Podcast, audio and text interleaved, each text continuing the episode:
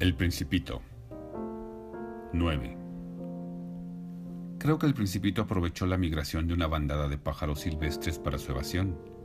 La mañana de la partida puso en orden el planeta, desollinó cuidadosamente sus volcanes en actividad, de los cuales poseía dos, que le eran muy útiles para calentar el desayuno todas las mañanas. Tenía, además, un volcán extinguido. Desollinó también el volcán extinguido, pues, como él decía, nunca se sabe lo que puede ocurrir. Si los volcanes están bien desollinados, arden sus erupciones lenta y regularmente. Las erupciones volcánicas son como el fuego de nuestras chimeneas. Es evidente que en nuestra Tierra no hay posibilidad de desollinar los volcanes. Los hombres somos demasiado pequeños, por eso nos dan tantos disgustos.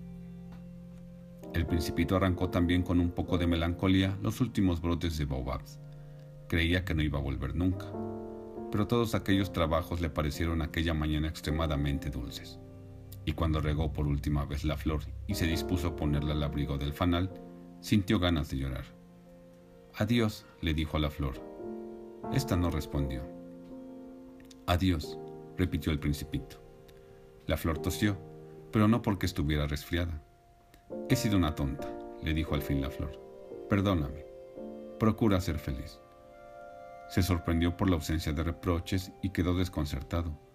Con el fanal en el aire, no comprendió esta tranquila mansedumbre. Sí, yo te quiero, le dijo la flor. Ha sido culpa mía que tú no lo sepas, pero eso no tiene importancia. Y tú has sido tan tonto como yo. Trata de ser feliz. Y suelta de una vez ese fanal. Ya no lo quiero. Pero el viento, no estoy tan resfriada como para... El aire fresco de la noche me hará bien. Soy una flor.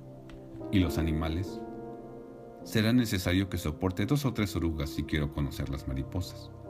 Creo que son muy hermosas. Si no, ¿quién vendrá a visitarme? Tú estarás muy lejos. En cuanto a las fieras, no les temo. Yo tengo mis garras. Y le mostraba ingenuamente sus cuatro espinas. Luego añadió, y no prolongues más tu despedida, puesto que has decidido partir. Vete de una vez. La flor no quería que la viese llorar. Era tan orgullosa. 10. Se encontraba en la región de los asteroides 325, 326, 327, 328, 329 y 330. Para ocuparse en algo e instruirse al mismo tiempo, decidió visitarlos. El primero estaba habitado por un rey. El rey, vestido de púrpura y armiño, estaba sentado sobre un trono muy sencillo y, sin embargo, majestuoso. Ah, exclamó el rey al divisar al principito. Aquí tenemos un súbdito. El principito se preguntó, ¿cómo es posible que me reconozca si nunca me ha visto? Ignoraba que para los reyes el mundo está muy simplificado. Todos los hombres son súbditos. Aproxímate para que te vea mejor, le dijo el rey que estaba orgulloso de ser por fin el rey de alguien. El principito buscó dónde sentarse, pero el planeta estaba ocupado totalmente por el magnífico manto de Arminio. Se quedó, pues, de pie, pero como estaba cansado, bostezó. La etiqueta no permite bostezar en presencia del rey, le dijo al monarca. Te lo prohíbo. No he podido evitarlo, respondió el principito muy confuso. He hecho un viaje muy largo y apenas he dormido. Entonces, le dijo el rey, te ordeno que bosteces. Hace años que no veo bostezar a nadie. Los bostezos son para mí algo curioso. Vamos, bosteza otra vez. Te lo ordeno. Me da vergüenza. Ya no tengo ganas, dijo el principito enrojeciendo. Mmm, mmm, respondió el rey. Bueno, te ordeno tan pronto que bosteces y que no bosteces. Tartamudeaba un poco y parecía vejado, pues el rey daba gran importancia a que su autoridad fuese respetada.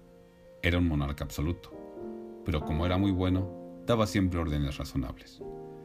Si yo ordenara, decía frecuentemente, si yo ordenara a un general que se transformara en ave marina y el general no me obedeciese, la culpa no sería del general, sino mía. ¿Puedo sentarme? preguntó tímidamente el principito. Te ordeno sentarte, le respondió el rey, recogiendo majestuosamente un faldón de su manto de armiño. El principito estaba sorprendido. Aquel planeta era tan pequeño que no se explicaba sobre quién podía reinar aquel rey. Señor, le dijo, perdóneme si le pregunto. Te ordeno que me preguntes, se apresuró a decir el rey. Señor, ¿Sobre qué ejerce su poder? Sobre todo, contestó el rey con gran ingenuidad. Sobre todo, el rey, con un gesto sencillo, señaló su planeta, los otros planetas y las estrellas. Sobre todo eso, volvió a preguntar el principito. Sobre todo eso, respondió el rey. No era solo un monarca absoluto, era, además, un monarca universal. ¿Y las estrellas le obedecen? Naturalmente, le dijo el rey, y obedecen enseguida, pues yo no tolero la indisciplina. Un poder semejante dejó maravillado al principito. Si él disfrutara de un poder de tal naturaleza, hubiese podido asistir en el mismo día, no a 43, sino a 72, a 100 o incluso a 200 puestas de sol, sin tener necesidad de arrastrar su silla, y como se sentía un poco triste al recordar su pequeño planeta abandonado, se atrevió a solicitar una gracia al rey. Me gustaría ver una puesta de sol. Deme ese gusto. Ordénele al sol que se ponga.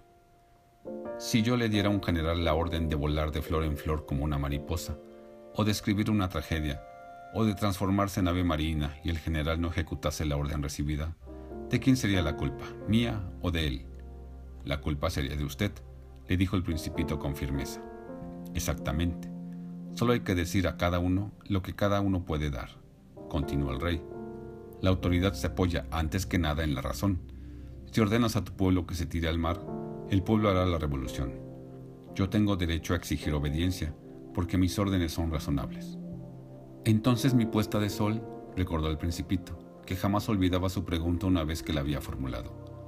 Tendrás tu puesta de sol, le exigiré, pero según dicta mi ciencia gobernante, esperaré que las condiciones sean favorables.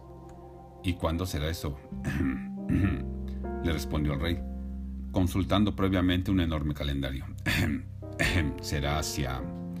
hacia... será hacia las 7.40. Ya verás cómo se me obedece. El principito bostezó. Lamentaba su puesta de sol frustrada y además estaba aburriendo ya un poco. Ya no tengo nada que hacer aquí, le dijo al rey. Me voy. No partas, le respondió el rey que se sentía muy orgulloso de tener un súbdito. No te vayas y te hago ministro. ¿Ministro de qué? De, de justicia. Pero si aquí no hay nadie a quien juzgar. Eso no se sabe, le dijo el rey. Nunca he recorrido todo mi reino. Estoy muy viejo y el caminar me cansa. Y como no hay sitio para una carroza... Oh. Pero yo ya he visto, dijo el principito que se inclinó para echar una ojeada al otro lado del planeta. Allá abajo no hay nadie tampoco. Te juzgarás a ti mismo, le respondió el rey. Es lo más difícil. Es mucho más difícil juzgarse a sí mismo que juzgar a los otros. Si consigues juzgarte rectamente es que eres un verdadero sabio. Yo puedo juzgarme a mí mismo en cualquier parte y no tengo necesidad de vivir aquí. Creo, dijo el rey, que en alguna parte del planeta vive una rata vieja. Yo la oigo por la noche. Tú podrás juzgar a esta rata vieja. La condenarás a muerte de vez en cuando. Su vida dependerá de tu justicia y la indultarás en cada juicio para conservarla ya que no hay más que una. A mí no me gusta condenar a muerte a nadie, dijo el principito. Creo que me voy a marchar. No, dijo el rey. Pero el principito, que habiendo terminado ya sus preparativos, no quiso disgustar al viejo monarca, dijo, Si vuestra majestad desea ser obedecido puntualmente, podría dar una orden razonable. Podría ordenarme, por ejemplo, partir antes de un minuto. Me parece que las condiciones son favorables. Como el rey no respondiera nada, el principito vaciló primero y con un suspiro emprendió la marcha. Te nombro mi embajador, se apresuró a gritar el rey. Tenía un aspecto de gran autoridad. Las personas mayores son muy extrañas, se decía el principito para sí mismo durante el viaje. 11. El segundo planeta estaba habitado por un vanidoso. Ah, ah, un admirador viene a visitarme, gritó el vanidoso al divisar a lo lejos al principito. Para los vanidosos todos los demás hombres son admiradores.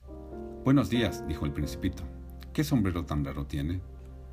Es para saludar a los que me aclaman, respondió el vanidoso. Desgraciadamente nunca pasa nadie por aquí. ¿Ah, preguntó sin comprender el principito. Golpea tus manos una contra otra, le aconsejó el vanidoso. El principito aplaudió y el vanidoso le saludó modestamente levantando el sombrero.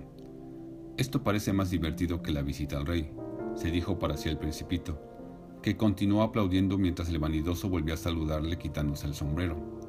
A los cinco minutos el principito se cansó con la monotonía de aquel juego. ¿Qué hay que hacer para que el sombrero se caiga? preguntó el principito. Pero el vanidoso no le oyó. Los vanidosos solo oyen las alabanzas. Tú me admiras mucho, ¿verdad? preguntó el vanidoso al principito. ¿Qué significa admirar?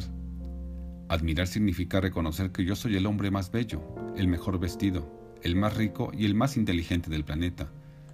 Si tú estás solo en tu planeta, hazme ese favor, admírame de todas maneras. Bueno, te admiro, dijo el principito encogiéndose de hombros. ¿Pero para qué te sirve? Y el principito se marchó. Decididamente las personas mayores son muy extrañas, se decía para sí el principito durante su viaje. 12. El tercer planeta estaba habitado por un bebedor. Fue una visita muy corta, pues hundió al principito en una gran melancolía. ¿Qué haces ahí? preguntó al bebedor que estaba sentado en silencio ante un sinnúmero de botellas vacías y otras tantas botellas llenas. Bebo, respondió el bebedor con tono lúgubre. ¿Por qué bebes? volvió a preguntar el principito. Para olvidar. ¿Para olvidar qué? inquirió el principito ya compadecido. Para olvidar que siento vergüenza, confesó el bebedor bajando la cabeza. ¿Vergüenza de qué? se informó el principito deseoso de ayudarle. Vergüenza de beber, concluyó el bebedor, que se encerró nueva y definitivamente en el silencio. Y el principito perplejo se marchó. No hay la menor duda de que las personas mayores son muy extrañas. Seguía diciéndose para sí el principito durante su viaje.